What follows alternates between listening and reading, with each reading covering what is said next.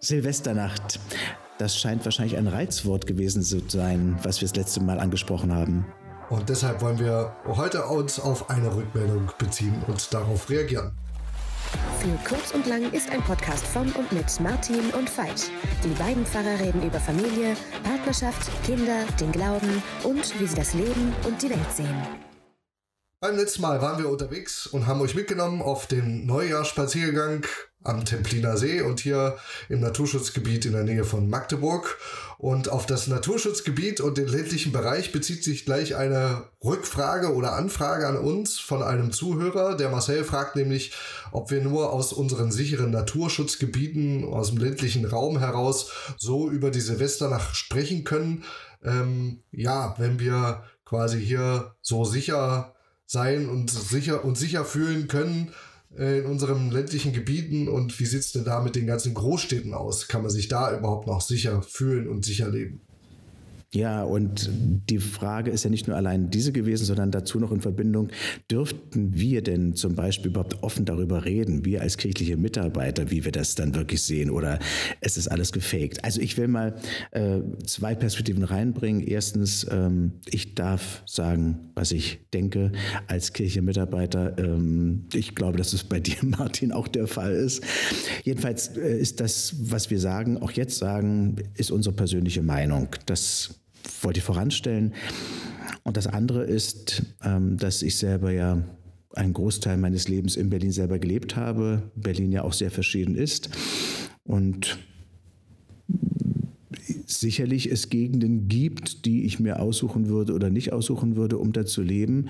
Aber gleichzeitig ich auch weiß, dass in dieser Gegend, die zum Beispiel jetzt einen äh, Schlagzeilen gemacht hatte in der Silvesternacht, dass es da auch äh, Kolleginnen und Kollegen von mir gibt, die da gut und gerne leben und sich auch wohlfühlen oder wohlgefühlt haben, auch wenn dort es zu Konflikten kommt. Ja, von mir auch zwei Dinge dazu. Das erste ist erstmal vielen Dank für die Rückmeldung und auch die offene Rückmeldung ist ja auch eine offene Frage an uns. Ähm, und da wollen wir natürlich auch ehrlich darauf antworten, und ja, ich habe auch nicht das Gefühl, dass ich jetzt ähm, irgendwie ganz besonders aufpassen muss, ähm, so oder so zu antworten, dass es auch irgendwie einem kirchlichen Weltbild entspricht, wo man ja auch nochmal überlegen müsste, vielleicht auch gemeinsam, was ist eigentlich das kirchliche Weltbild? Ähm, also ich fühle mich da auch sozusagen frei in, in ähm, meiner Meinungsäußerung. Und das andere ähm, können wir uns nur in den äh, ländlichen Gebieten wohlfühlen beziehungsweise äh, wie sieht es mit den Großstädten aus? Also auch ich habe in, in Berlin studiert und in Berlin gelebt. Das ist jetzt keine, kein keine Argument, warum ich jetzt sozusagen zum Experten werde, ähm, weil ich die aktuellen Berliner Verhältnisse natürlich nicht kenne. Ähm, ich habe da äh, gelebt bis 2009, das ist schon eine Weile her. Ähm, aber habe noch so die Erinnerung, dass ich auch schon damals mich Silvester, insbesondere Silvester in Berlin, sehr unwohl gefühlt habe. Ähm, also da gab es sozusagen Straßenschlachten, ähm, nicht nur von, von Jugendlichen eben mit Feuerwerkskörpern und so weiter. Ähm, und jetzt weiß nicht, ich weiß nicht, ob das jetzt sozusagen eine ganz neue Dimension ist ist auch wirklich eine offene Frage, die ich, die ich habe, eine ganz neue Dimension von Gewalt, wenn es sich gegen Rettungskräfte richtet. Also das war ja der Aufhänger beim letzten Mal gewesen, dass ich dann auch gesagt hatte, also das geht für mich irgendwie gar nicht. Ähm, du hast es schon gesagt, dass in Berlin immer was los war zu Silvester. Ähm, überall wurde geknallt, du wurdest beschossen. Das ist das eine. Ähm, es gibt ja auch neben Neukölln auch ganz andere Gegenden, die ebenfalls, ähm, wo es immer wieder zu Auseinandersetzung, gewalttätigen Auseinandersetzungen kommt zwischen Menschen, aber auch zwischen bestimmten Berufsgruppen oder bestimmten Berufsgruppen gegenüber. Ich habe in der letzten Arbeitsstelle, wo ich war, in der Psychiatrie, überhaupt eine Zunahme an Aggressivität erlebt, auch gegenüber Pflegekräften, also gar nicht in einer Silvesternacht, sondern im Krankenhaus, auf den Stationen selber. Und das ist etwas, was äh, in der Psychiatrie deutschlandweit reflektiert wird. Und das ist nur ein Abbild, sodass ich die These habe, dass die Aggressivität allgemein deutschlandweit stark zugenommen hat unabhängig äh, von einer kulturellen oder nationalen Herkunft, dass diese nochmal spezifisch unterschieden werden kann. Dafür bin ich auch. Also da will ich die Differenzierung will ich nicht wegdrücken. Aber es ist ganz deutlich, dass die Aggressivität nicht alleine äh, von einer Nationalität oder bestimmten Kultur herkommt. Wenn, würde ich behaupten, dass es eher diese Ich-Mentalität oder eine egoistische Mentalität ist. Aber das ist auch nur eine These. Die will ich nicht als äh, die alleinige These hinstellen. Aber ich würde behaupten, dass ein Grund eine verstärkte Ich-Mentalität in unserer Gesellschaft ist, die zur gesteigerten Aggressivität gegenüber anderen führt. Marcel fragt ja vielleicht auch sich selber, was ist nur aus Deutschland geworden? Ähm, und ich denke, ja, das ist eine Frage, die ich mir schon lange stelle äh, und nicht in Bezug auf, auf sozusagen Integration und ähm, ja, die, die, das Leben mit AusländerInnen, äh, Menschen mit Migrationshintergrund, ähm, sondern gesamtgesellschaftlich ist das schon eine Frage, die ich mich stelle. Ähm, wenn wir eine gesteigerte Aggressivität, das merkt man auch irgendwie äh, natürlich in den sozialen Medien, aber auch so im, im Dialog habe ich den Eindruck immer mal wieder, dass wir ähm, hier, hier in, dieser, in dieser Gesellschaft, in diesem Land, ähm, ja, einfach aggressiver miteinander umgehen und sich dagegen zu stellen, das ist für mich völlig identisch ähm, mit dem christlichen oder kirchlichen Weltbild. Ähm, wenn es darum geht, ein gutes Miteinander, ein gutes Miteinander zu bewirken, dann geht es eben um, ähm, ja, wir haben es auch beim letzten Mal schon angesprochen, ja, um den, um den Frieden. Ähm, und jetzt kirchlich gesprochen geht es eigentlich auch darüber hinaus, ähm, nämlich um, um Gottes Shalom. Also es ist ja, du führst diesen Begriff jetzt ein, der deutlich mehr ist als nur ein Frieden, ein Nichtkrieg oder ein Waffenstillstand. Ähm, Shalom bezeichnet ja noch Wohlergehen. Und ich könnte mir vorstellen, dass es in der Tat auch in der Gesellschaft bei uns viele gibt, denen es nicht gut geht, äh, die das auch so äußern. Und wir haben und das trifft jetzt alle Bewohnerinnen und Bewohner dieses Landes. Wir stehen vor Herausforderungen, weil Preise steigen, bei Energie und weiß ich was. Das heißt, der Gürtel wird enger geschnallt, es gibt Sorge, es gibt Inflation. Ähm, das Wohlergehen ist gerade ein bisschen äh, in Frage gestellt oder erschüttert. Im Vergleich zu anderen Nationen würde ich sagen, uns geht es noch ganz gut. Aber die Sorge wächst. Und da, wo Sorge wächst, äh, wächst unter Umständen auch Aggressivität nicht um die zu rechtfertigen, aber um sie ähm, herzuleiten, woher das kommt. Insofern der Shalom, der hebräische, das hebräische Verständnis, das jüdische Verständnis von Frieden ist viel mehr als Frieden, sondern Wohlergehen, Gesundheit, ja.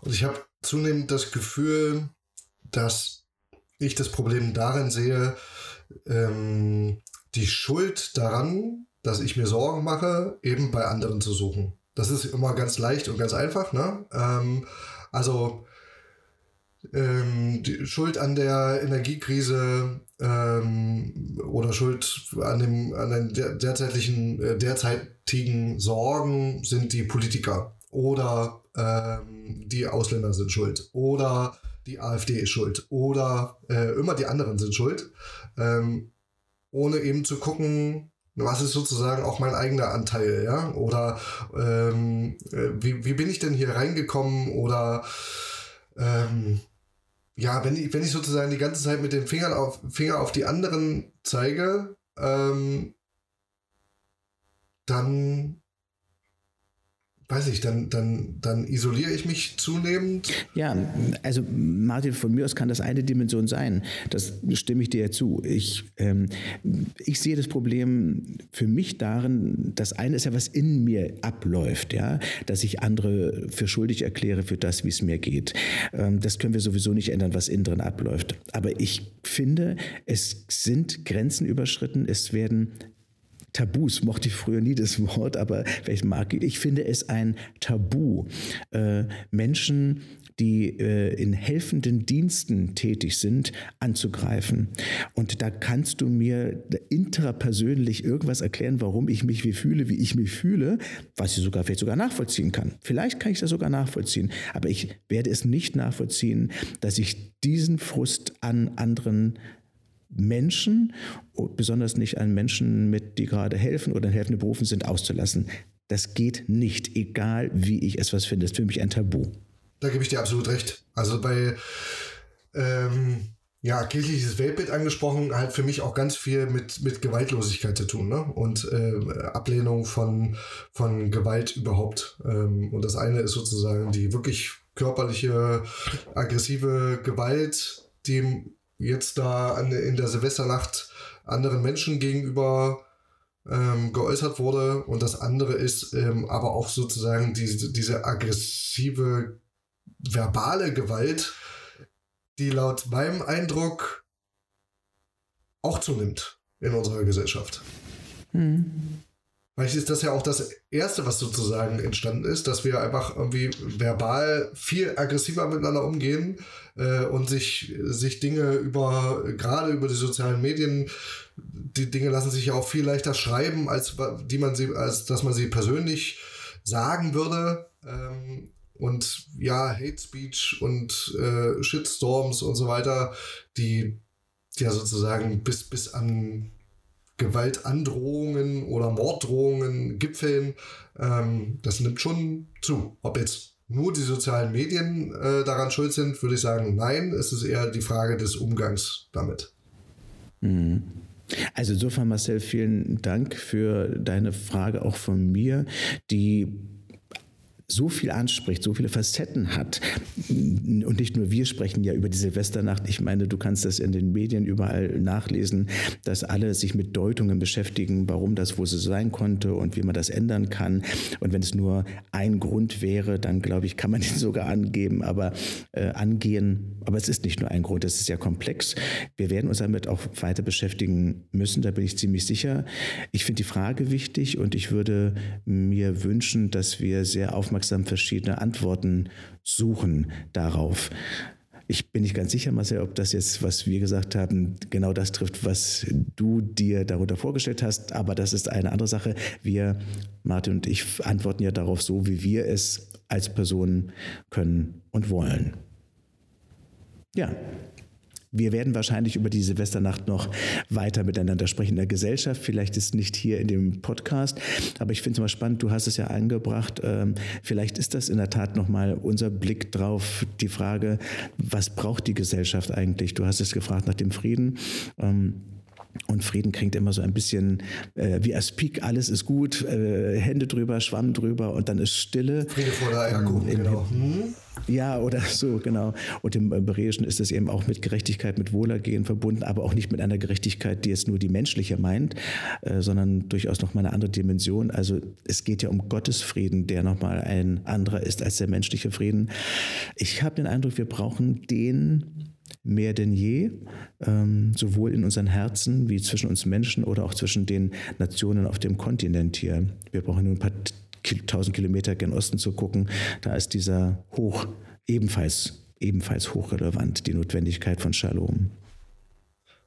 Ja, immer die Frage, also für mich mit meinem, mit meinem, nicht nur mit meinem jüngsten Sohn, sondern auch mit meinen größeren Kindern, ähm, ja, was möchte ich, in welcher Gesellschaft möchte ich, dass die groß werden? Ja, und natürlich würde ich am liebsten, äh, dass sie in einer Gesellschaft äh, des Wohlergehens groß werden, äh, aber auch Menschen werden, die ihren Teil dazu beitragen und sich als Teil dieser Gesellschaft oder als Teil dieser Gemeinschaft verstehen und eben äh, nicht nur dafür sorgen, dass es ihnen selbst gut geht, das hat auch seine Berechtigung, natürlich, sondern eben auch dafür sorgen, dass es anderen mit gut geht. Und deswegen, ich meine, der Podcast ist damit gestartet, wie leben wir mit Kindern. Deswegen ist es so unglaublich wichtig, wie werden Kinder groß. Also ob das jetzt Kitas sind, ob das in den Familien ist, in welchen Nachbarschaften sie groß werden und wie wird dort mit Konflikten umgegangen, wie wird mit äh, Verschiedenheit umgegangen, mit Differenzen, was erleben die Kinder selbst äh, als ein einen respektvollen Umgang, also liebevollen Umgang vielleicht möglicherweise sogar noch, also nicht nur respektvoll. Ähm, ich glaube, dass das was wir als Kinder erleben, sehr prägend ist, sehr grundlegend ist für das, wie wir uns als Erwachsene auch weiter verhalten werden. Insofern, also gerade zum neuen Jahr, auch allen, die in der Erziehung beschäftigt sind, ob sie bezahlt sind oder nicht bezahlt sind. Ja, ein wichtiger Job, den Eltern und alle anderen machen, die mit Kindern leben. Ja, wenn ihr solche oder ähnliche Rückmeldungen oder Rückfragen an uns habt, schreibt sie uns gerne natürlich unter podcast.für kurz und lang.de per E-Mail oder auf Instagram äh, oder auf unserer Website. Also ihr könnt uns gerne schreiben, solche Anfragen, wir nehmen gerne Bezug darauf und ähm, ja, in einer solcher Anfrage, ihr habt es gemerkt, stecken ganz viele Themen. Ähm, wo wahrscheinlich die Zeit hier nicht reicht, um sie in Gänze und in Fülle zu beantworten. Und wir beantworten sie aus unserer Perspektive, also als Pfarrer ähm, äh, dieser Kirche, ähm, die keine Experten äh, sind für soziologische Erkenntnisse.